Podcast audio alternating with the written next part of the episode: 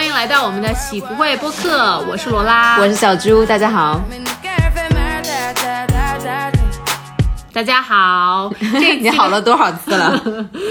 太尬了。那个，这我们这次呃这一期的那个主题呢，我们是请来了我们的一位好朋友，呢是会跟大家聊一下猎头这个行业，以及呢，我们知道现在这个疫情下面嘛，肯定很多朋友就要不然被公司开了。要不然呢，就是大家就会面临有很多找工作这个需求，所以呢，我觉得请猎头朋友来聊一聊，就是一些经验的分享，应该对很多朋友有可能会有帮助。嗯，对，所以大家期待这一期。我觉得还有蛮多就是我憋了比较久的对猎头这个行业的问题想要来问的。那惯例呢，这次开始之前，我跟小朱会就这次的事呃最近发生的新鲜事儿讨论一下。你来吧。我先来吗？你要不要先说一下你自己的那个首次经历哈？就随着我年龄的增长，很多第一次是越来越少了。但是罗拉她今天她想分享一下她的第一次。我这个第一次，我觉得说出来都有点好笑，就是我第一次终于看直播买了东西。就直播都已经火了这么久了，为什么我才第一次？就我我发现我 你已经比我厉害，我没有买过。但是我跟你说，我觉得本来一开始嘛，我也说什么薇娅、李佳琦的直播，就是我不要看。但是一旦看了之后会上瘾，然后我就已经。看两次薇娅直播，两次我都买了东西，虽然买的都是比较便宜一点的。就是你上瘾，你上瘾到哪里呢？就是我觉得是这样子的，他这个直播真的有陪伴感，因为他可能八点钟开始到晚上十二点，然后应对一些，比如说不管你是单身的上班族啊，还是是说那种就是夫妻已经貌合神离的那种妈妈们啊，就你会觉得有人一直在陪自己说话，就是会有个，然后有时候我都知道我有一些朋友他是不看画面，他只听声音，就是这是一点，然后二就是捡便宜嘛。嗯，其实他其实这个道理就跟我们自己我们听 podcast 是一样的，就是要有一个陪伴感。是的，没错，而。而且。直播一直都是很鸡血的那种、那种、那种印象哈，我觉得不管是他还是李佳琦，我之前是看过呃那个许知远，就十三幺里面许知远有一期是采访过薇薇娅的，嗯对，然后我觉得说我明显的感觉到其实许知远不那么感兴趣，而且我觉得他们确实没有什么好聊的，然后我觉得这个其实就是安排的一个特别商业的东西，然后他们其实并没有什么内容，就是两个就是各说各话的，对，然后呃我那个许知远其实想。递高一些就是比较深的一些东西，探讨一下这个趋势啊什么。但是其实薇娅她就是一个简单的人，她就是一个销售，她就是一个卖货的，她没有考虑那么多东西的。嗯，我或者是说，我觉得你不看直播，对直播没有兴趣的人，你可能还是真的是不太明白这个的。然后我觉得真的直播这东西确实就是一个双刃剑，就是你是可以在里面找到很多比较好的一些那个 deal。然后，比如说像我买这矿泉水儿，我觉得便宜了好多，真开心。但是你确实是很容易上瘾的，就是会有我知道有几个女生朋友，就是她们真的是会买一些很多自己拿回来就没有什么用的，所以这个东西真的是。朋友们控制好。然后说到直播这个，我觉得就就就就想到了前两天我看到是呃三联写了一篇就是专门是薇娅的一个专题的一个文章，嗯，大家可以去翻来看看，我觉得写的蛮好的。就是这个记者他做了一个很优秀的一个调查性新闻报道，但是我觉得这篇文章最让我失望的是评论区。因为一篇这么深度的报道，然后评论区下面全部是那种呵呵哈哈的那种评论，就特别傻。就比如说什么一个大姐留言说：“哦，我我都四十岁了，我还没有跟上时代记步骤，我都没有看过直播。”我想说，哎，就好，你也可以留这种言，但为什么这种留言会在就是留言置顶区，就是不能够有一些比较深入一点、针对行业讨论的留言吗？我觉得这个是 target audience 没有在没有在那里啊。好吧，我觉得像三联这么优秀的一个周刊，就是。哎呀，其实你没有人家在下面没有骂你已经算好的了，能够有嘻嘻哈哈大家分享自己的一些经历就已经是很不错的一个成绩了。现在的那个就是有一点报道就是这样，媒体行业就这样。我本来想说我要不要写一个深度的有有思想的一些留言在上面，但是我想想还是算了吧。我觉得我的留言估计只能垫。其他有思想的也是你那么想的。我们要不要聊一下我们的阿娇同学？哦，好来。就是这个新闻一出，然后我看到大家很多的反应说，哎，他原来已经结婚了。我觉得我好像有一点这种反应，嗯，都你都不知道他结婚了，然后他就突然离婚了，是吗？对你有什么想法吗？我我的想法就是说，嗯，我之前有看过他们上那个吐槽大会，嗯，就是他们俩一起上的那期是什么夫妻档什么的，嗯，然后。我都是我首先哈，我就不暂时不评论他们俩之间的事情。我首先说那个男的长相哈，就我觉得他就长了一副非常非常花心的那个样子，就很像你在那个 Tinder 上面刷到过无数次的就是那种。就是 dating app 上面非常流 Tinder 爆款，就是那种非常流行的一种长相，就是那种 还能够获得蛮多赞的那种比较是的是 dating 的。嗯对 dating app 的那种高分男的长相，但是你就知道这个就是他就是到处窜的那种男的，是，我觉得这个事情之后吧，他给我一点很不爽的感觉是什么呢？如果你们两个人真的是好聚好散，因为其实目前看起来应该没什么巨大撕逼的那个事情嘛。嗯，哎，能不能你就你也别出来发什么声明了，还写那种长篇声讨文，什么他不爱我，然后那种。就是我觉得真的大家好聚好散的是两个人，就是公司发一个公告声明得了，完了你也别发什么那种什么一个长篇文章了，我也不要写小论文了。然后我还看到，其实有一些公众号，他把好多人就是把阿娇塑造可能臆想成那种非常惨的。其实我觉得人家一个女明星，我觉得她做出这种自己可以掌握、自己想结婚、想离婚，其实就是挺正常的事情。然后我觉得离婚也挺替她高兴的呀，对吧？我感觉。我感觉她也是做做了自己想做的事情，然后对我觉得也就也就很正常，嗯是，但是不得不说，我觉得我身边还是有一些朋友在给我讲，他非常的觉得他们两个人离婚是因为两个人的那个那个那个什么收入水平的差距，才呃就是那个钱的一个差距。我觉得他们首先收入水平肯定是有很大差距的，但是我之前看的一些文章，包括看了他们之前的一些采访，就是我觉得是他们怎么样看待收入差距这个事情，就是两个人收入差距是无所谓的，但是如果说阿娇她嗯作为那么有钱的那么一个。女明星了，但是她还是，我觉得她还是用那种非常传统的方式在看待，说她她的老公应该给她花很多钱，然后她对我我听说我有听说她在那个男人在追求她的时候，在结婚的时候花了很多很多钱，对，我觉得这个男的当时是怕的，对就是因为当时我记得是看那个那个叫什么蔡康永和小 S 的那个嘛，他们就在讲他们结婚的时候，我觉得。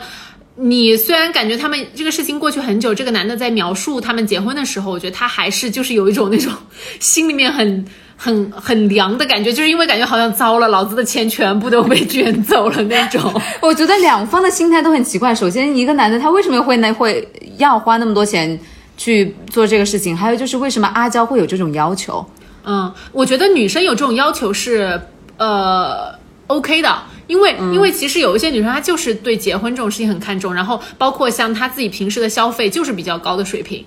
但是就是说可能这个男生无法达到她的那些要求，嗯，就是也有可能是，所以就是很多我听到看到网友在评论嘛，就说两个人的消费观不一样，就是是会产生很多矛盾的。OK 嗯 OK，、对这是我自己的呃，嗯，我是觉得说他没有把没有把自己在婚姻当中活成一个女明星。是，哎呀，我觉得这个也也，这就是我跟小竹就是就这是两个事情的一些讨论嘛。当然，这个事情我觉得就是大家就各有各自的想法，但是我真的不得不重申一点啊，真的好聚好散的话，你就不要就是写那种什么小长篇论文了，真的讨厌死了，好吗？就是这，我觉得这个男的嘴挺碎的。好，那那个长相也很轻浮，其实他这个长相 真的很轻浮。所以整体来说，我觉得这件事情明显就是这个男生，我感觉嗯有点不对劲，好，呃，那我们今天我们的那个社会小热点就讨论到这儿，马上请来我们的小嘉宾，哦，不对，嘉宾小黑妹，好，小嘉宾怎么想的？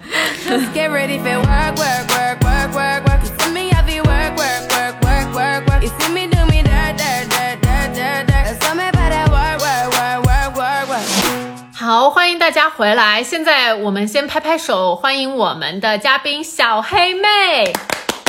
来来来，介绍一下自己吧。Hello，大家好，我是小黑妹，现在在一个外资的猎头公司做猎头。好活泼的声音啊！对，真的特别可爱。就大家如果看到我们叫她小黑妹是。当然，这是他的一个今天的那个采访的一个昵称，因为他真的肤色特别巧克力，超健康。哎，你之前的一个背景也跟大家一两这句话介绍一下吧。嗯，好的。呃，其实我一开始既并不是在人力资源行业里面做的，其实我一开始是做的啊、呃地产方面的一个销售。那因为觉得自己可能还想要尝尝试一下不同领域的销售，所以才呃转入到人力资源猎头这样子的一个行业。因为对于我来说，啊、做猎头的话，其实也是销售的工作之一吧。嗯，你相当于把这个岗位要卖给候选人，还要把候选人卖给啊、用人单位。是，而且我觉得猎头的一个很大的一个部分也是要跟各种人唠嗑嘛。然后你们销售就是天生的会唠嗑，然后所以我觉得 那你在你那你在做销售之前呢？就是你是学这个，你是学什么的呀？其实我是学就是国际商务管理的，那为什么会学这个呢？也是因为不知道学什么，所以才学了这个。那我相信很多人学可能国际商务管理也是因为这个原因。那我啊、其实从一毕业就开始做销售了。嗯，而且我觉得这里有一个可以值得就是大家那个的，我们小黑妹是一个非常优秀的斜杠青年，她是一个某知名就是单车教练老师，所以他真的就是很厉害的。嗯，我喜欢这样的青年。来吧，我觉得今天进入正题，就我们列的问题还挺多的，所以其实我是想要先问问你，就是猎头公司，就是大家是怎么分工的？就是你们那个同事之间是有人专门会去负责，就按行业来分吗？还是按照就是说有一些人是专门去对公司，有一些人是对候选人，是大概是怎么来分类？嗯，其实这个看情况的。那基本上来讲，所有的猎头公司应该都会按行业来分。那按行业分完了以后呢，其实有些公司会分对候选人端和对客户端。那也有就是很多是自己做三百六十度，就是说哦他除了、呃 BD 自己 BD 新的客户以外，他自己也要去负责找候选人。是，嗯，所以看公司。所以我觉得这里可以给大家就是那个解释一下，客户就是是说，你知道猎头公司嘛，他肯定要去问一些公司拿职位，然后呢，他才去找到一些候选人。所以呢，就是客户应该就是你们的，比如说像什么呃化妆品公司啊、服装公司啊、IT 公司啊这种，对吧？对你们的客户。那这样子的话，一般一个猎头公司它是只专注一两个行业呢，还是说它会很广？呃，基本上大一点的猎头公司的话，其实所有行业应该都会去覆盖到，只是就是说他们可能会有自己公司啊、比较强项的一个行业。嗯，那那像你，你是在做哪一个行业的猎头？嗯、我现在主要的话就是在 IT 这一块，当然其他方面我们就是也在做。是，那我想问一下，就是像你们一开始是怎么样子去收集这些呃公司还有这些候选人的信息的呢？就是你们是怎么去，比如说讲你们 IT 公司，我就知道，比如说像有一些游戏公司吧，你是怎么样子去找到这家公司说啊，我要来帮你们就是招人，就是这样一件事情，是完全扣扣吗？呃，就如果说是找候选人的话，其实我们自己本身有一个比较强大的人才库，因为他们所有以前啊、包括以前历届的各个员工，就是联系过的候选人，我们基本上都会在系统里面能够找到。所以只要他一旦被我们这个人接触过，这辈子接触过一次，他就会一直在我们人才库里。天哪，你们是牛皮癣！没有错。然后的话，对于客户这一块，其实我们会尽量的用我们自己的各种呃社交的一个就是一个渠道，比如说像在领英啊，然后甚至在啊、Boss 啊、呃猎聘等等，都会啊、去用这个办法去找到这样子的一个一个啊、对接人吧。所以说，其实，在猎呃猎聘，比如说这样的网站上面，我看到一个猎头发布的职位，其实它是靠谱的，对吧？是那个猎头认真发的，我投了简历，他是会来找我的，如果合适。对的，没有错，因为猎头其实就是销售，他们其实看重的就是这个成单率，他们其实、呃销售都是为了赚钱嘛，所以的话，他们一旦发布这个职位，除非他们这个职位已经招到旺季下架，但是啊、他们所有的职位都一定是啊、正正规的，然后而且是有在招聘当中的。对，所以说我只要接到了一个猎头的电话，那就意味着那个公司就是 永远永远的拥有了我的信息，是吗？呃，基本上是这个意思，就是你简历一旦发过去的话，嗯，好，就已经被他们存档了。而且我知道有一些猎头公司，人家还会就是定期给你打个电话，就说哎呀，你现在在哪儿啊？我们要更新一下，就是把你的情况更新进去，对吗？对，没有错，因为就是可能现在没有合适的机会，就是你现在成为不了我就是的收入来源，但是你未来有可能可以成为我的收入来源。其实我之前最长一次跟过的候选人也跟了大概有小半年。小半年，你的意思是指从他入呃从他找工作到入职进去，你都会不断的回访他，对吗？对，因为我知道他是个很优秀的人，他迟早会成为我的候选人。哦，OK，对所以说你们在那个铺里面有没有分类？就是比如说这些人是分对我很级别的，我很想知道你们怎么对你们的铺分类，是不是每个人就是有一个什么评分儿？那种之类的。这个人一看就是哦，比如说小猪，他有一个赚一百万的一个 potential，但我可能只有赚五十万的 potential，然后我们两个就不在一个 category 里。呃，这个其实我们自己接触到的候选人，我们自己都会按照这样子的。首先，他职能会分类，然后可能工作年限会分类，然后也会就是啊、按照这个人就是优秀程度，自己会做一个内呃自己内部的一个分类。当然，这个分类的话，可能不是说全公司共享，是你自己接触的人。哦但是因为人才库这个东西也是大家都能够，就是所有的员工都能够啊、接触到的，所以的话，其实所有的这个各个情况，我们也会更新在系统里面。其实呃，同事之间都能看得见。明白？那你、嗯那你如果走了，你有可能把自己的这些资源，就是大家都会都都会带走吗？还是会留在自己哎以前的对公司？对因为怎么样管理？因为我觉得这个是很重要的资产。因为假如说我，比如说。呃，小黑妹，你离职的时候，你是不是能把你们公司系统里所有的？当然，我不说你会这样做啊，你是不是会可能够把你们公司里面所有的那种 database 的人才库都拿走？呃，真的要这么做，这个操作性是有的，但是我是不会这么做啊，对对对对，我只是说有这个可能性。操作性是就是你就下载一个 Excel 嘛，就是这样，然后 U 盘拷走。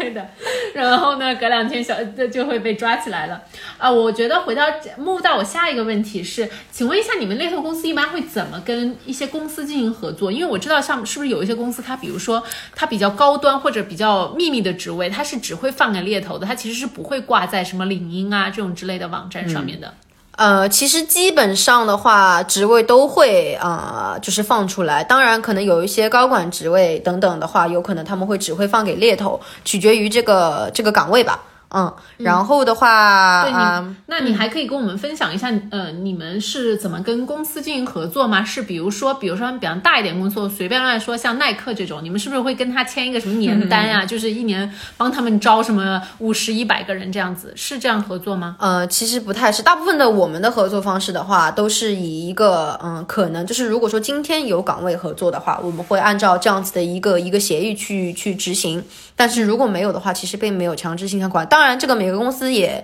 也情况不一样，取决于我们当时是怎么去和这个客户去谈的。对啊，那我觉得说到这里的话，我就很想问一下，就是 你们比如说跟公司在谈这个的时候是怎么收费？因为比如说像有些公司，他们比较大的公司嘛，一年可能会有。呃，五十个人的招聘的职位好了，有一些小小创业公司，可能人家就一年就只会招个十个左右，你们是不是也会就收费的话也会不一样呢？对，通常的话，其实职位量多的话，我们收费比例就可以少一些。嗯，但是如果说职位少的话，可能收费比例就高一些。啊、但是这个也是要依情况来定，因为今天无论你的这个职位呃有多少，其实我们下去一旦是找一个职位啊、比例多与少，我们花的时间还有这个精力成本其实都是一样的。是，那有没有说呃招一些 senior 的会更贵？是会的。对猎头的收入的话，肯定是按照就是对，好，来来来，我觉得来吧，我觉得大家都很想问的一个问题就出现了，就是你们的、是你们是怎么样子来？基本上，我觉得业界你给我一个标杆儿吧，就是大家是怎么来提成，就是收费的。我是听说过啊，是按照一个候选人的呃年薪的百分之，呃，对，收百分之十，这个说法准确吗？呃，不一定是百分之十，但是是按照候选人的一个薪资去啊呃乘一定的百分比。那这个也百分之多少也取决于当时这个猎头公司是怎么和客户去谈的。哦所以你们一般大概会收百分之多少啊？如果说一个就是对透露一下范围其实还挺大的，有些公司的话，当然我不是说我们这个情况，就是说在行业里面，其实基本上是百分之十的也有，十五的也有，二十的也有，二十五的也有。呃，最高最高也有到三十，取决于这个岗位的性质，还有这个候选人的难易程度，以及他们合作的一个模式和方式。对，因为我觉得说，像一些比如说可能专员 executive 这个职位，应该不会招动猎头去招吧？就是说你们招的，我们就以比如说二十万起跳的职位来说好了，那基本上你招一个人也有两万块钱可以拿呢，最少对吧？呃，基本上是可以这样说，但是这个钱你要想，还有公司呢，不是你自己一个人收。啊，这倒也是啦，但是我是是说，其实这个是提提成还蛮好的，而且你如果招那种百万年薪的，是不是做一单就可以？对啊，就是我觉得，就是在高管这个方面哈，就是当然职位也更少，就所以说在猎头行业里面，是不是做猎头做的时间越久的，也会更公司也会把那种招高管的机会给到你。对，就一开始你进来，可能你只能做 junior 的职位，然后你就可以去招，比如说什么 CEO 啊、C 什么 O 之类的。其实也不是只能，但是那个那些人你可能会比较好去 handle。因为有一些很 senior 的高管，如果说你自己本身经验也不是很足，其实你和他们去谈判，他们对于你的信任度不是很高，那这笔单的话承担性就不是很高。所以对于就是企业来讲，对于就是猎头公司来讲，他们也会以这个利益为主。如果说呃交给这个呃新员工 A，呃就是可能性并不是很高的话，他们就会考虑把这个单子给到呃老员工 B。他去谈下来的话，那公司就会有这样子的一定收入嘛。啊，新员工 A 好亏啊！明明是我签到了这个线，为什么我要让老员工 B 来赚这个钱？那当然，员工是 B。因为我觉得确实是你和这种人打交道的话，你要在和他们在一个平等的渠道上面对话才可以。对，我觉得都不要说是这种高管了，就算是我之前，我觉得我在呃去应呃让猎头帮我找一些，我觉得算是一个叫做呃就是都不算 senior，就是我觉得还不到 senior 那个 level 的职位的时候，我都会觉得说，如果我跟这个猎头，比如说聊天啊，可能二十分钟，我大概就能判断他其实入职有多久，就做猎头这行业有多久，他懂不懂这个职位到底在干嘛。那如果当我发现其实他好像就是我问他一些问题，他也答不上来，然后或者是说他对我做的公司，就我遇到过很多我，因为我是做时尚媒体的，很多猎头一上来说我是做乙方的，我不是觉得乙方有什么，但是我觉得你连媒体跟乙方都分不清的话，你做猎头就是。就是 why，然后我就其实我其实是不愿意跟这种猎头就是讲太多的。呃，对，其实因为猎头这个传统行业时间还挺长了，那当然就是呃，就是什么样的人都有，那是肯定的。那呃，就是有一些基本的行业常识其实是应该要有的，但是不排除有一些其实时间很长的老的员工也有可能会有这方面的一些小的一些问题。嗯，那也有一些可能新的员工他对于这些 sense pick up 的比较快。那他就可能其实也可以表现得非常专业，所以其实还是要看个人了。对，因为其因为我和猎头接触的不多，然后我因为没有怎么换过工作，我，我也没有就是真的和猎头有成过单这样子。但是有猎头给我打过电话，但是每次给我打电话的时候，我都其实还蛮紧张的。可能我就是不打，就是跟因为我在我的那个印象当中，猎头都是非常精的那么一群人，就是我很怕能会透露出一些我不该透露的东西，因为我觉得他们怎么样说话，怎么样引导，然后甚至问我呃薪资等一些问题，每个问题都后面有自己的目的，就是有自己的 agenda，其实是是有这样子的，是吗？嗯、其实是的，其实是的，嗯。我觉得他们是在收集，比如说你的信息吧，就或者也包括想从你这里打听一点你们的行业信息。但我觉得我跟猎头讲话的时候，相对于我会，我会呃，就是跟我跟那个公一个企业公司的 HR 相比，我跟猎头讲话我会放开很多，就很多我不会跟 HR 讲的东西，包括我自己的私人的一些想法什么的，我我是会跟猎头分享的。好，猎头来说一下我们的感觉。你觉得这个我这种想法对吗？呃，就是其实是对的，因为其实呃，猎头的话，因为他们毕竟是靠候选人去承担，然后来就是挣钱的嘛。嗯，那所以的话，如果说你的信息一旦能够告诉他的非常完全，无论他现在手头上有没有合适的职位，你的信息越完全，他一旦有合适的，就越有优先推荐你的一个机会。嗯，因为如果说现在有一个合适职位，我已经知道你的期望薪资，知道你比如说你期望的通勤时间等等行业等等职位。那我就可以直接一通电话告诉你现在有合适的职位。哎，但是我想问，如果说现在，比如说我跟你跟猎头聊的时候，他发现就是没有我们可以合作的职位，那为什么比如说两个月之后他有了这个职位之后，他怎么会想得起我呢？猎头永远会记得有没有合适的候选人，真的吗？会。哦，但你们你们应该候选人那么多，怎么会想得起我？我我就手机里都标记的，哦，好吧，分类分组都分好的。对，还有刚才就是回到那个问题说，就是你们是要通过这种方式来收集信息的，是吧？呃，其实会用这个方式来收集信息，主要还是因为这样子我们匹配起来会速度比较快一些，也比较不耽误彼此的时间。如果说一开始聊得很高兴，比如说连期望薪资都不谈，那其实如果说他们的用人单位的预算以及呃候选人的这个期望差距很大，其实彼此是没有必要浪费这个时间的。因为对于猎头来说，他们时间他们会认为其实包括我们认为其实挺宝贵的。那如果说不合适的话，其实我们一般就不会在这个上面花太多的时间。是，我觉得包括之前我也问过小黑妹一个问题，就是当时有一个猎头给我打过电话，聊了个职位，我觉得挺感兴趣的。然后呢，我们还聊了有二十分钟。呃，然后猎头还跟我说，他说马上我加一下你的微信啊，可以发给你呃 JD，我们再继续联系。结果一个星期过去了，并没有人联系我。然后我还问小黑妹，我说怎么回事？我说这种要我再去跟猎头打电话吗？他就非常直白的告诉我，他就说说白了就是你现在这个阶段对他来说没有利用价值。呃，其实也不是，因为加上现在疫情的情况，有些职位其实确实不是很稳定。他们现在有可能明天就没有了。这个的话，确实是猎头没有办法去掌控的这一块啊、但是因为就是呃，猎头的收入来源就是候选人。如果说真的有很合适并且还在的一个职位的话，其实猎头是没有理由去啊、不不联系这个候选人的。那么一般的猎头公司，当然不是说所有啊，正常一般的猎头公司里面的话呢，所有的候选人联系完了要录进系统里面。你其实都会有这个记录的哦啊，所以比如说啊，我上周联系了一个人挺合适的，那我就会回头看我上周打的电话，那个人是谁。好，对，所以如果说真的合适且岗位也还在的情况下，猎头其实是没有理由不联系的，除非这个岗位上有变动。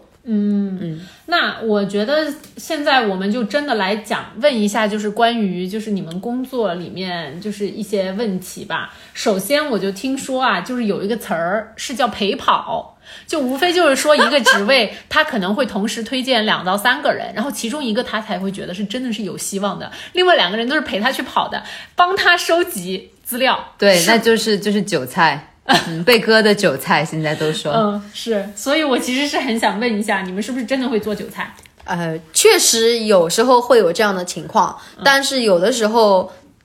最后会看上韭菜，有的时候我们也挺意外的，你知道我是怎么知道备胎转正，会有这样的情况。我是真的这个事情，我朋友们，我之前都不知道，是有一个猎头非常直白的告诉我的。他说你你去吧，我觉得你真的特别有希望。他说我跟你讲，我还安排了一个人陪你跑。我说什么意思？他又说其实这个人他可能会安排，比如说比我先去，然后去帮我问好说，哎，就是主呃这个直线经理问了什么问题，HR 问了什么，他好帮我更好的准备，就是呃告诉我就是该怎么去准备，然后我的希望胜算就会大一点。呃，对的，或者可能就是这个人各方面都还不错，但是就各方面都稍微差你一点，嗯，也会安排这样的人去一起去面。哎，我这个真的是很好的一个策略。这样子的话，公司他自己也有个比较，他就是会比较。你如果是你如果只派一个人，他就不知道他的 market 到底是怎么样。如果你派三个人去，他就会选择一个。哎，不呀，但是有时候人家公司他一个职位他会同时合作很多个猎头的，所以其实比如说小黑妹推荐三个人去，小白妹她也可能也推荐两三个人去的，是是那就看我们猎头这个看人和抢人的速度了。对。那说到这个，我就想问你，你是不是能够很快就判判断的出来一个人是不是真的有 potential，就是去一呃就是拿下一个职位呢？呃，其实基本上的话都是，那当然也取决于你对这个职位有多熟悉。如果说你这个职位啊、你只是随便看了一眼 JD，并没有就是真的去了解过这个职位的工作内容啊等等一些细节，那你哪怕再了解这个候选人，你都不知道他匹不匹配这个职位。但是如果说你对于这个职位真的非常熟悉，那你又在跟这个候选人也聊得很熟悉的情况下，确实是基本上呃看完简历你就能知道这个人大概有多少的啊、成功率。那电话聊完，你就会在网上再加这个成功率。嗯 OK。不过有些时候我在感觉啊，像有一些猎头，他比如说推荐这种陪跑的人过去，会不会让就是对方公司的 HR 的人就不相信这个猎头了，就觉得说你怎么给我推荐一些这这种人过来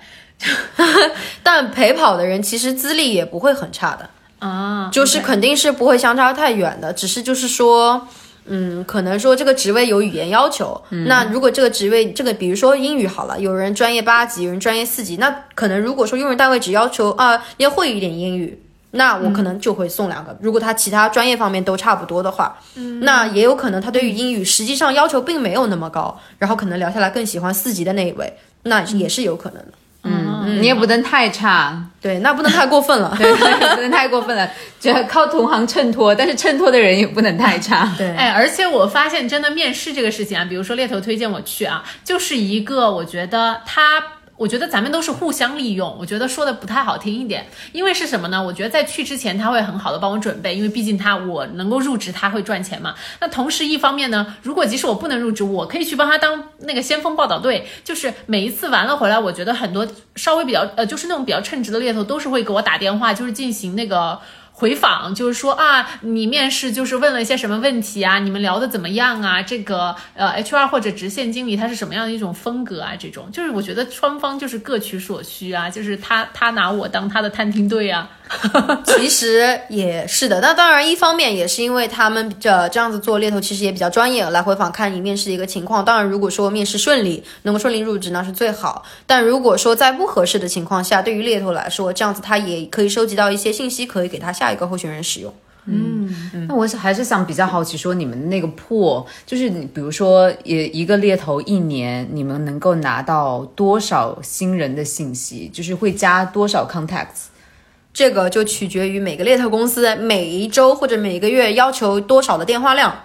哦，他是要求电话量的，有的还要求电话时长。哦，你们是这样子的，对，所以你们有规定，比如说你每天一定要给多少个候选人打电话吗？基本上正一般的猎头公司是按周为单位的。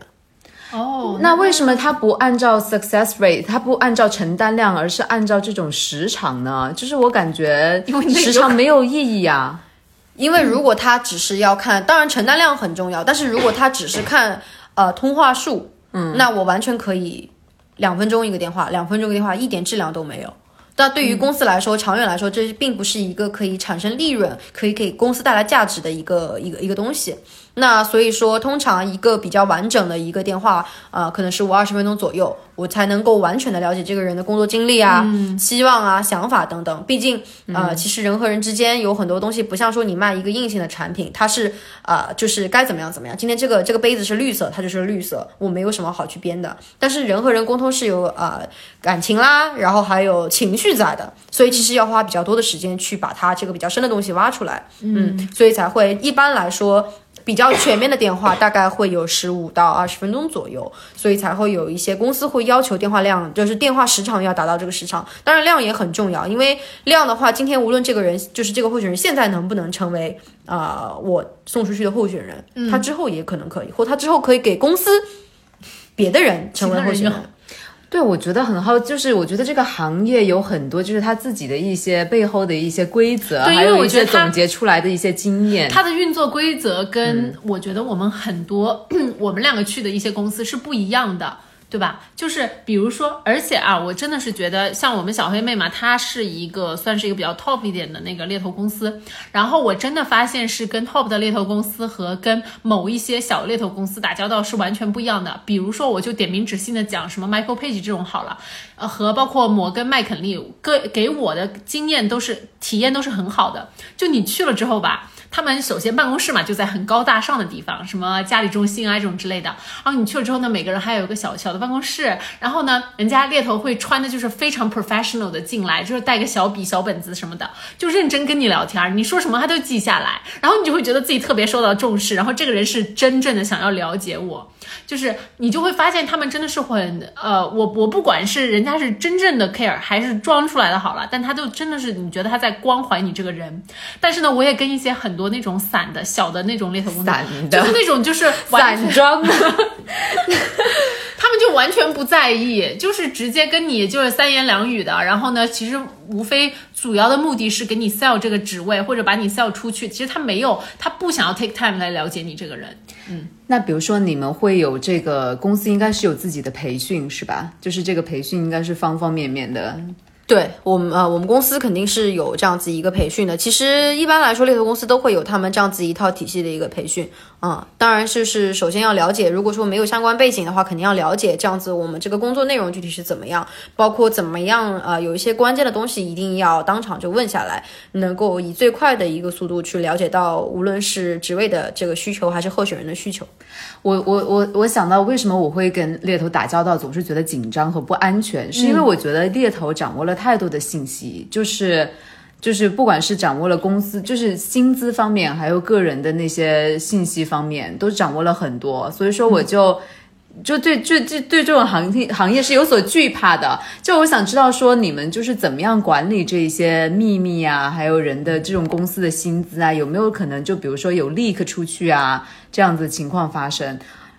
嗯，其实是这样，就是说我们公司的话，包括其实一般正规的猎头公司，这些保密应该还是做的比较到位的。然后包括系统里面的一些候选人资料，在你就是外网是没有办法打开的。嗯嗯啊，就是只能在公司的情况下，包括还有保密协议等等。所以的话，这些问题倒不用很担心。但是这个不能排除个别有心人会在个别的地方可能会把一些啊、一些公司的资料就是流出去。那当然这个就不限于猎头行业了，各个行业可能都有这样子的一个情况。是，而且我觉得就是你就这么想吧，反正就猎头已经知道够多了，多我一个一个人，就是好像也不会就是多太多。其实要这样去看这个事情，就是说猎头一旦留了你资料越全面越好，因为这一辈子如果你还在这个地方，有合适你的职位，他就会找到你。我觉得这个也得看你是不是对他来说是一个赚钱的人，啊，那当然，是吧？不然的话，我觉得有些时候他可能是想不起你的。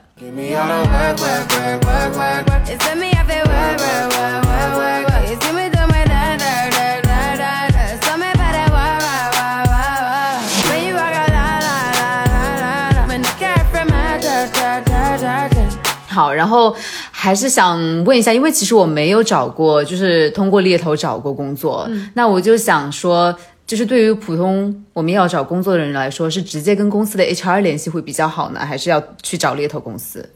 嗯，其实这个就要看情况了，因为对于用人单位来说，对于 HR 来说啊，透过猎头选到合适的候选人，他们是要付猎头费用的。嗯啊，那也取决于他们有多愿意付这笔费用。嗯，但是如果说你是呃透过这个猎头的，如果推荐了这个公司，嗯，他们可能一开始没看中或者不满意，那当然也取决于这个猎头公司怎么和他这个用人单位去去去合作谈的一个一个条款，那可能会有一个保障的一个期限。那这个期限内的话，这个公司是不可以直接去联系这个候选人的。如果说这个候选人被联系了，而且入职了，他还是算这个猎头公司的这位猎头的这个人。哦，这样子，哦，反正因为是有合同的，你们是签了合同的，然后是有法律的那个保护的。对的，对的，基本上啊，当然可能不同的公司啊，不同的情况可能会有一些些许的变动，但是基本上的话是会有这样子的一个情况存在。我觉得这里我可以来分享一个，其实我觉得遇到有一些大的公司啊，然后我觉得他们是不缺那个，就是不缺这个猎呃，就是这个钱的这些公司。那可能我看到这个职位之后，我反而会去联系那些我知道会跟这个公司合作的猎头，我会告诉他我看上这个职位，然后呢，你能不能帮我去跟他们聊，去跟公司聊，然后来推荐我？因为我是感觉，如果通过猎头来推荐我的话，有一个中间人在里面，其实会。对对候选人来说有很多好处。首先，第一点就是你不方便说的话，跟 HR 说的话，你可以跟猎头说，然后他会想办法去帮你圆。然后第二就是，如果公司 HR 什么的对你有不放心的地方，猎头可以去帮你，就是就是补，就那个叫什么补、说服他们哎，帮帮你说服他们，帮你补一下。所以说，猎头真的起了一个那种包装作用，跟做 personal branding 似的。是的，我觉得是一个很好的嗯润滑油作用。所以，呃呃，所以我有时候都是是说我宁愿通过猎头去帮，因为反正我又不用给别人这 笔钱了。然后也是也是、嗯对哈，因为自己这个这个确实不是自己花对钱，，因为你知道，我觉得是这样的，比如说我去面完试之后，我发现，哎呀，糟了，我还有点没发挥到，或者是说我发现这一点儿 没发挥好。我我没有我没有 convince 到人家，那这个时候我觉得其实是说我可以让我的猎头去帮我说一下，再补一下，哦就他可以帮你就是给 HR 打消掉很多疑虑啊，或者是说再帮你就是 present 的更优秀一些。嗯，那我那如果是哦，OK，那我之前的这个想法可能有点不一样，就是猎头，比如说他给我打电话的时候，他说你公司就只能给到这个钱了，这个钱是真实的吗？我应该相信猎头说的话吗？基本上是真实的，除非他这个性质不是一般传统猎头。一般来说的话，就像我前面讲的，如果说你有这样子的一个啊呃就是这个一个预算去招这个人，那猎头的呃就是这个钱都是产生在就是候选人的年薪之上，所以你们年薪越高，对于猎头来说肯定是越好的，所以他其实没有理由去压你的薪资，没错除非你明明很合适。但是确实他们给不到你这个钱，他又想成你这一单，那他可能就会来跟你压一压。那那取决于这中间这个空间有多大。如果说你呃十万的 package 跟三十万的 package，那真的是没有必要彼此浪费时间了。嗯但如果说其实 package 只差两三万，那就看看是不是有协调的空间。嗯对。所以我感觉其实，哎，那我其实还想问一下啊，就是这个是我私人的问题，就是如果说一个 HR 他，比如说他没有通过猎头招人，他是自己，比如假如说啊，我去 LinkedIn 上什么 whatever 找到的好了，这个猎头呃，这个 HR 省下来的这笔就猎头的费用，他对他来说是有好处的吗？他省下这自己拿去花了吗？我倒不这么觉得，就是有可能是说，比如说，哎，你这个 HR，你可以每年省下来十万的猎头费用，那公司其实可以给你发，比如说 commission 啊，或者是不懂奖金 bonus 这种之类的，会有这种情况吗？嗯，这个就要看公司了，看每个公司其实的话，对于他们这个人力资源部门，可能就是考核的 KPI 不太一样。那有的公司可能会考核你为公司省多少钱，那有的公司可能会考核就是呃呃你能够招多少人。你钱没关系，你花，但是你要给我招到人，招到合适的人。是。啊，还要看你这个招进来的人的离职率有多高。所以其实的话，就是人力资源部门其实考核的东西其实非常多，也非常繁琐，所以没有办法这样子去概括它啊、但是也有可能会有发生过就是这样子的一个问题，比如说他现在这个这个季度有这么一个预算招这么一个人，如果这个季度没有招到，这笔预算就会被整年卡掉。哦，对对对，有我听说过对对，所以的话没招到就没了。对的对的，所以就看这个公司具体是怎么样了。嗯，好的。面试完了之后，候选人在面试完第一次或者是说第二次之后，你们接下来的一个 follow up 的程序是什么样子的？嗯，一般来说，面试完的话，我们会先和这个候选人联系，先问问他这个面试情况怎么样，嗯啊，然后所以其实是先给候选人打电话，而不是先给公司打电话。对，先给候选人打电话，因为啊、就是候选人如果结束，基本上如果说一直在和这个候选人保持一个比较好的沟通关系的话，结束了，候选人会主动来跟我们说啊，面完了，嗯，那面完了以后，我们就会去一个电话，然后聊聊啊，刚刚面的怎么样等等。那其实我认为，就是找工作的话啊、就不光只是就是薪资怎么样、待遇怎么样、公司环境怎么样，当然也有很多是呃人和人之间的一个气场合不合，毕竟是要一起工作的，甚至是你的直属的一个汇报的领导，所以这个其实挺重要的。那我也会了解，就是说这个候选人如果嗯面试完。呃，他的面试感觉怎么样？那啊，是领导是什么样的风格？那如果说领我已经知道这个领导风格，我会问他，那你有没有按照我提给你的方式这样子去应对这样子一个领导？想知道他怎么想，然后或者他自己认为面完成功率有多高？是，然后你们才可能会跟公司那边再跟进一下。对对对，因为我们也会和候选人聊，看看他这边是不是有很有一些可能前面没有聊到的内容啊、或者说需要我们稍微再去哦 push 一下的东西。这就是他们补补一刀的时候来了。那那就有这个问题，就是说猎头其实是一锤子买卖，是吗？你们不负责后面的任何那个，比如说你承担了之后，那个人在公司工作的任何的这些情况都不负责。比如说他可能两个月就走了，你们还是会拿这笔钱。呃，负不负责取决于公司了，因为每个猎头公司其实情况不一样，有的是要试用期过后才能拿到钱，那他就会一定跟到你试用期过。OK 对，那如果有的是一成单，嗯，就能拿到钱，那可能看个别人。这个还是说看你们和公司的签的合同是怎么样的，还是对，而且每个猎头公司制度不大一样。那真的是，我觉得做猎头需要心态真的特别好，因为很有可能就是说你前期，比如说你投入特别多时间那以后选人，结果最后比如说到最后一轮被刷掉了，或者是说人和人之间的关系不就是这样吗？或者是说这个人哎呦进 去入职了，然后试用期没过，或者是说哎人家觉得在去了那边两个月不合适就走了，那你这笔钱还是拿不到了，就你就会觉得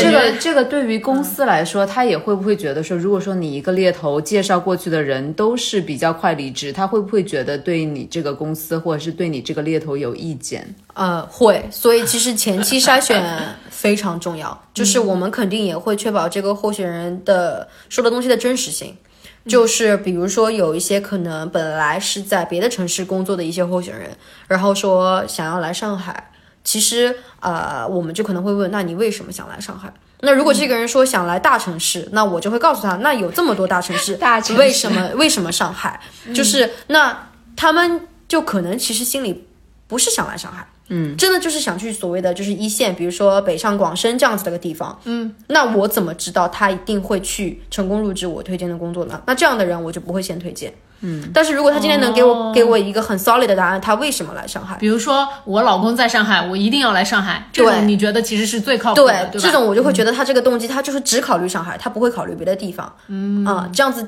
等于说给我们自己缩小这样子的一个呃潜在的风险吧。没错，那我觉得这里，我觉得就涉及到一个问题，就是说，呃，引申出来的，就是到底我能够对猎头有可以多坦诚，就是有时候，因为比如说像我对 HR，我有时候我不会那么的坦诚，讲实话，我可能不会告诉他，比如说我找工作的时候，我不想找一个每天加班的工作，因为 HR 绝对会架着你。就是说你这个年轻人一点都不努力，但请问这种话我应我可以对猎头说的对吧？或者是说我能不能告诉猎头说，我就想要找离家通勤不超过半个小时的，就这种能说吗？或者是说，哎，我有孩子，然后我真的不想要工作太那个 overwhelming，因为我要照顾家庭。可以说，而且一定要说，嗯，因为如果说这个工作我们摆明了知道他就是要加班的，我不会浪费我的时间，也不想浪费你的时间，是，也不可能会为了我们这个明明知道成功率不高的单子去破坏我和公司之间的关系，所以呃，越坦诚肯定是越好。所以说还是那句话，诚实是最好的策略哈，honesty is the best strategy 哈。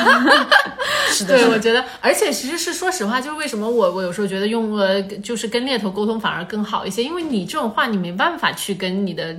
有一些 HR 说嘛，对吧？你反而是猎头，它可以帮你筛选到很多不符合你的一些软性条件的公司。我觉得，我还是挺想问谈钱的问题的，因为我觉得其实现在好多人，包括我一些朋友啊，都是就有很大一个问题，就是大家不知道该怎么谈钱。然后我他就是大家到底怎么样知道自己在市场上能够拿多少钱呢？因为因为会觉得说跟猎头聊说哦，刚好就是猎头有这个职位，好像薪资又可以就拿进去了。万一我值更多的钱呢？但是我不知道。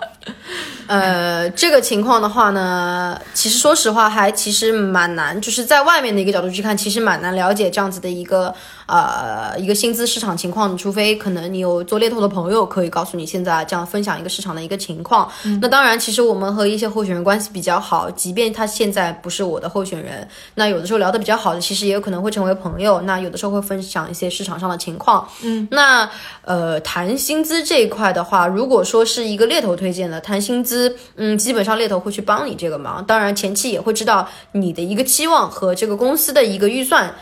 差不多的情况。哎，所以我在想啊，是这样子的。假如说这个职位呢，它其实它的预算是可以有，比如说两两万块钱一个月的，但是呢，你前一家公司的一个薪资，你可能只有比如说一万块钱好了。那是不是这家公司它就不会给到你两万，它只是会在你原来的基础，比如说一万上面给你增加个百分之三十，然后一万三这样子给。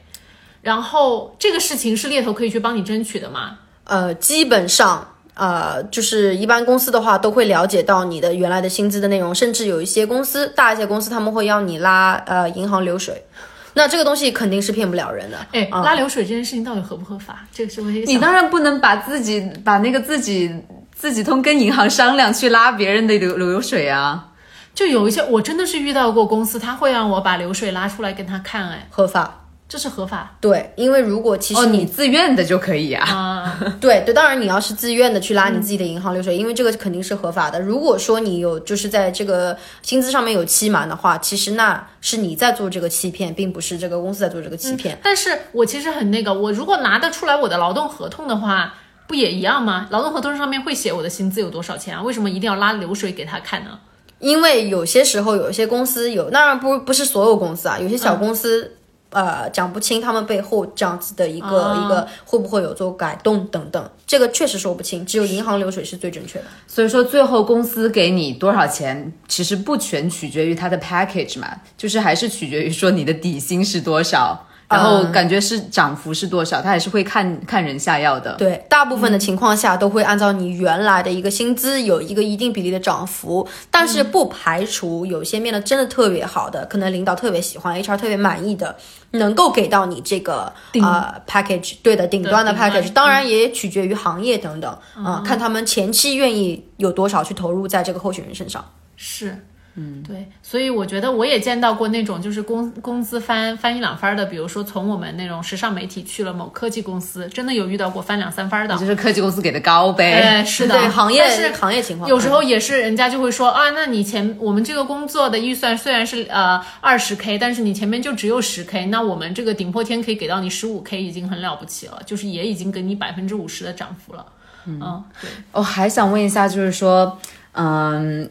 哎，那个猎头或者是 HR 会要求猎头去问一下这个，比如说离职，你会问以前的公司这个候选人的情况？哦，，对，背调这件事情，就是说他们会对，那你一般都会有这种要求吗？嗯，一般大公司都会有背调的要求，有一些甚至都不是他们 HR 去做这个事情，会请就是专业的第三方背调公司去做背调。他们怎么背调呢？是去给我前同事、前老板打电话吗？嗯，如果是 HR 自己这边联系的，或嗯者说是这样子的一个情况的话，那会跟你要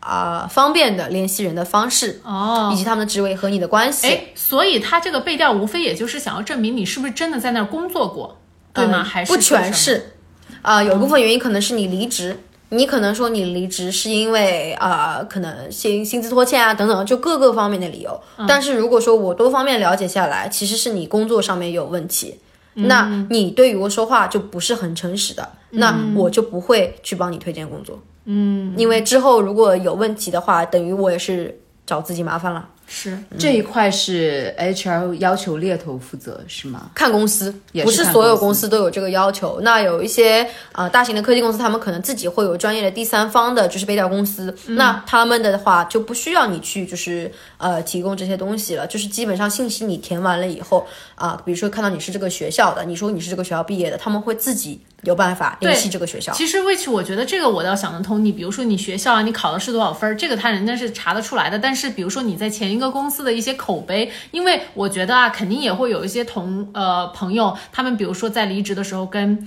就多多少少有，比如说不愉快嘛，这毕竟离职，我觉得这个事情真的不好说。那这个时候，我觉得如果第三方公司调查出来的，就是不会，我觉得总会有一些矛盾在里面，哎，就这个事情。嗯，所以就做人要注做意一个 做一个参考，而且做人真的要注意，圈子其实很小的。嗯对对对对，但是我觉得好在说，这个信息是候选人他自己一般来说都是自己提供的吧？啊，是，就是会自己提供，比如说之前领导的等等。那当然，正常来说，你不肯定不会去提供一个跟你关系不好的人的联系方式，也倒是，啊你要跟别人打个招呼。但我们遇到过一个都拿不出来关系好的，哦，那这个人明显就是有问题。是，嗯，对，所以说这种就不能推出去说坏了自己的名声，是吧？嗯对，也没有必要浪费彼此的时间。对。那我还有一个问题哈，就是你刚才说，就是因为猎头需要一直和候候选人保持联系嘛，然后那个问一下你的微信好友有多少个？我的微信好友，因为我一直是就是从事销售这一块的嘛，那我微信好友我我上次看了一下，好像是四千多个吧。Oh my god！我四百个有吗？我大概可能现在七八百吧，我都嫌多了，我真的不知道那种四千多的那个是，哇，我现在八百多个我我都已经我其实有一阵子已经清理过了啊、还没有清理完。所以你们，你应该是需要定期，比如说你做了一段时间猎头，你需要定期把一些你觉得没有什么，呃，说不好听点，利用价值的那个 候选人给删掉，对吧？可能人家已经把我删了。哦，对，对，如果人家把我删了，那我就把人家删了。对来来来，还有什么后续问题？我们我们小竹今天就是挺开眼界，我感觉得出来。我们小竹就是因为小竹 小竹不像我，我还换过两次工作呢。那我中间还有跟猎头打交道是我是那个。忠诚，对公司特别的忠诚。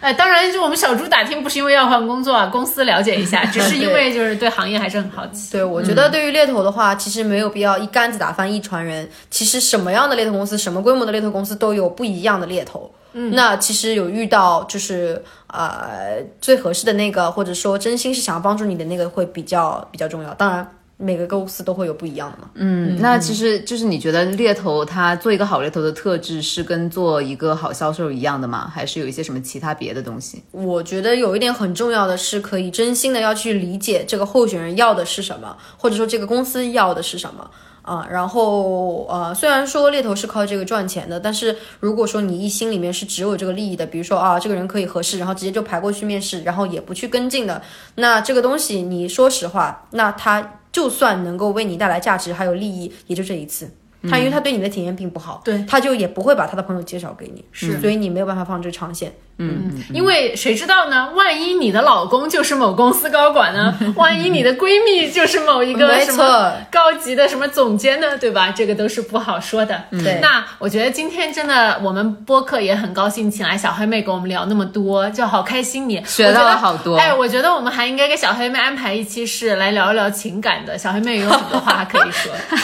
所以希望今天的播客呢，能够给大家带来一个新的一些观点吧。就是，嗯、那作为就是一个找工作的一个人，那你跟猎头之间的关系呢，我觉得大家真的是可以处成一种互帮互助的关系。如果有缘发展成朋友的话，那我觉得，哎，其实也可以更好，不没有必要说一定去排斥猎头，或者是觉得他们就是对自己就是有什么不太好的一个地方。我觉得大家都可以互相。呃，互帮互助，互相利用。互相利用。嗯，没错。好，那今天的播客就到这里，大家还有什么就是要跟听众朋友们最后嘱咐一句的吗？还是相信猎头吧。这个说的好，升华了。好，行，谢谢。那谢谢大家收听我们今天这一集的喜福会，我们就下一期再见吧。拜拜，拜拜，拜拜。